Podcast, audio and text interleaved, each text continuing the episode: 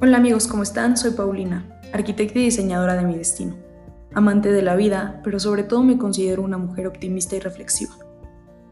Busco aportar en las personas un poco de amor y felicidad para hacer de cada uno de nosotros un ser de luz y formar un mundo mejor. Este es el por qué quiero que me conozcas como un ser humano que al igual que tú ha pasado por altas y bajas, que la vida me ha puesto a prueba un chorro de ocasiones y a través de mi voz quiero que recibas un mensaje que te motive a realizar tus sueños, que tanto anhelas y que nada, nada, nada te frene. Creo que el empezar con un proyecto nuevo siempre son dudas y miedos de saber si va a funcionar o no, porque nos ponemos nerviosos, entramos en un estado de sí pero no y al final nosotros no sabemos ni por qué nos sentimos así, porque en el fondo sabemos que es lo que queremos. Y en medio de la duda aparece una persona que te anima, que te motiva, porque te dice que deberías expresarte, porque posiblemente no eres el único ser en la Tierra que se siente así, o sabe que tú lo sabes y eso es lo que te da como ese empujoncito para empezar. Y bueno, eso fue lo que me pasó a mí. Por esta razón, hoy me animo a platicarte de mí, sobre mis sentimientos, mis pasiones, mis hobbies y todos los cambios que me han llevado a reflexionar para crecer como mujer y como persona. Hoy hace un año viví el peor sentimiento de la vida. Al menos así lo creía. Mi papá murió en un accidente de carretera. Y honestamente al momento no sentía mucho. Estaba en shock y no sentía, no sabía ni sentía nada. No, no entendía qué era lo que me estaba pasando. Porque mi mente no asimilaba. Creía que solo era una pesadilla, una broma de mal gusto y que en cualquier momento alguien iba a aparecer y me iba a decir, es una broma, aquí está tu papá y iba a entrar por una puerta. Y no, realmente no era así. No fue un juego ni mucho menos una broma. Era mi realidad. Pero ¿quién me iba a explicar qué, lo que esto, qué era lo que esto significaba? No tenía ni idea qué iba a hacer con mi vida. Y ahora, pues consejos a quién si mi papá ya no estaba. Tu maestro de vida se fue. Era lo único que yo pensaba. Y sí, se me fue de la noche a la mañana, y de la mismita forma inesperada en la que él se, se le ocurrió irse. Llegaron mil problemas que sentía que todo estaba mal. Por las mañanas lloraba y después de dos horas ya me reía y luego en las noches no quería ver a nadie, a nadie, a nadie, a nadie. Y bueno, jamás en la vida me había sentido tan mal, porque me sentía sin rumbo y sin mi guía el que siempre me decía cómo deberían de estar las cosas. Pasaron las semanas y los primeros meses y yo me sentía igual y a veces hasta peor hasta que me di cuenta que yo no era así. De lo malo siempre debía aprender algo bueno y aunque tuviera el dolor más grande del corazón roto de una hija, siempre tuve en la mente que algo bueno debía de salir de ahí, pero no tenía ni idea cómo lo iba a hacer. Y bueno, los típicos consejos de la gente nunca están de más, de todo va a estar bien, vas a salir de esta. Yo nada más pensaba, ¿realmente lo viviste? ¿Realmente es algo que formó parte de tu vida como para que tú me digas que todo va a estar bien y que voy a salir de esta? No sé, entré, entré en mucho pánico, entré en mucha incertidumbre, Estoy a un año de graduarme y la verdad no sabía qué iba a ser de mi vida porque mi papá era mi guía.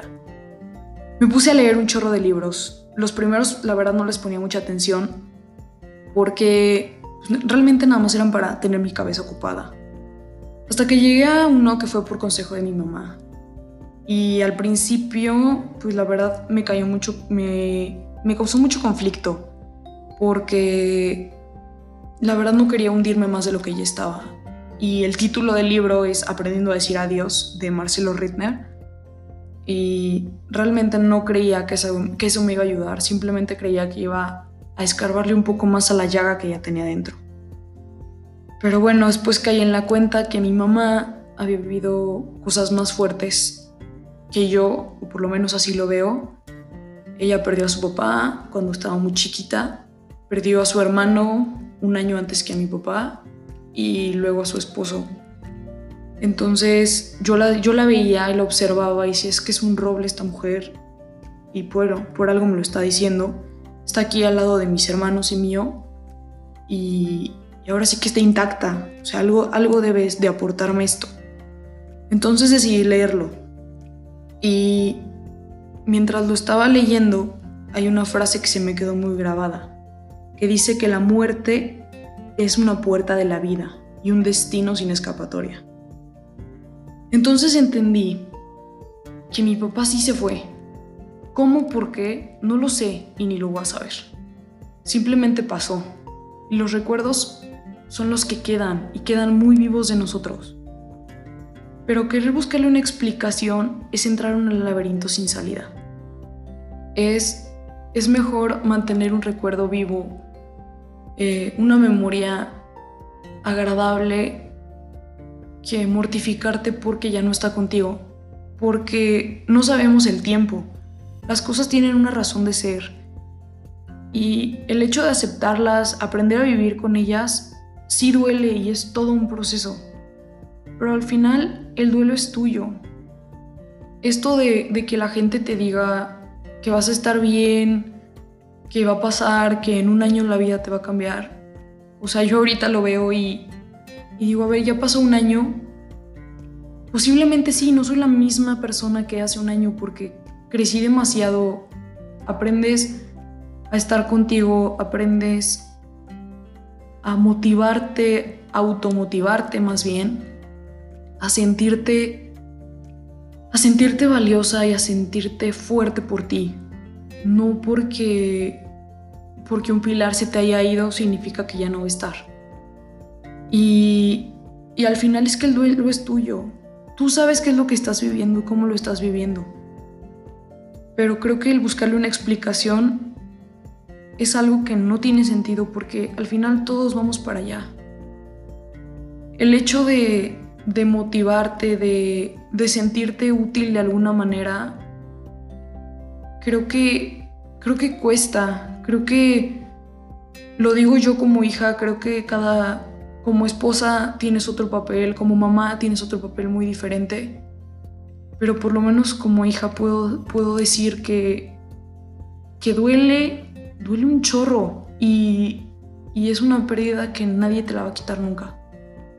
Simplemente es, es querer salir, es apasionarte por algo que le dé sentido vida, que que no le tengas miedo, que te quites, que te quites el que dirán, que te quites eh, los prejuicios de la gente, porque digo, de eso no vas a vivir. O sea, son tus metas, es tu vida.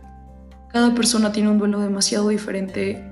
Y en este caso el mío, el mío me costó, me, se me hizo difícil, me tiré muchísimas veces y hasta la fecha posiblemente lloro porque extraño la presencia, extraño el abrazo, extraño el cariño, extraño las palabras de motivación. Solo hay que saber que no estamos solos, que, que siempre hay algo que está dentro de ti, que es lo que te mantiene vivo y que, y que el miedo de hacer un nuevo proyecto, que el miedo que el miedo no te paralice, que el miedo no te deje, eh, no te derrumbe, no te haga, no te haga menos y no esperes a una señal milagrosa de, ay, hasta que pase esto, entonces me voy a sentir seguro. No, el momento es ahora. Y con esto quiero decirte que me encanta expresarme, me encanta platicar, me siento, me siento muy feliz. Es extraño hablarle un poco a la computadora o a la cámara, pero creo que es algo que puede ayudarte y, y el que te sientas escuchado, el que te sientas acompañado, puede ayudar mucho a tu cabeza a tranquilizarse. Y espero que, que con esto te ayude a sentirte un poco más tranquilo que, que no vas a ser el único ser en la Tierra que lo va a vivir y, que de las caídas siempre te levantas. Es tu decisión, es tu tiempo y tú decides a qué hora vas a hacerlo. Pero quiero que sepas que no estás solo y que es un proceso en el que, en el que hay que vivir todas las fases, el enojo, el llanto, la felicidad. Es normal. Creo que no hay un orden, creo que creo que todo es parte de tu proceso, es tu vida y no te sientas juzgado porque si aceptas un juicio exterior es porque tú solo te estás juzgando. Entonces, quiérete mucho y acepta cada una de las cosas que estás viviendo y agradece el crecimiento que vas a tener después de esto. Al principio puede verse un panorama gris, pero créeme que a pesar de que sea un día sí, un día no, todo, todo va a tener luz, todo va a tener algún sentido y el crecer como persona es algo que, que tienes que valorarte, que tienes que aplaudirte y que siempre exista ese rayito de luz de motivación dentro de ti. Y bueno, espero que este primer podcast de intro te haya ayudado y, bueno, nos vemos en el próximo capítulo. Bye.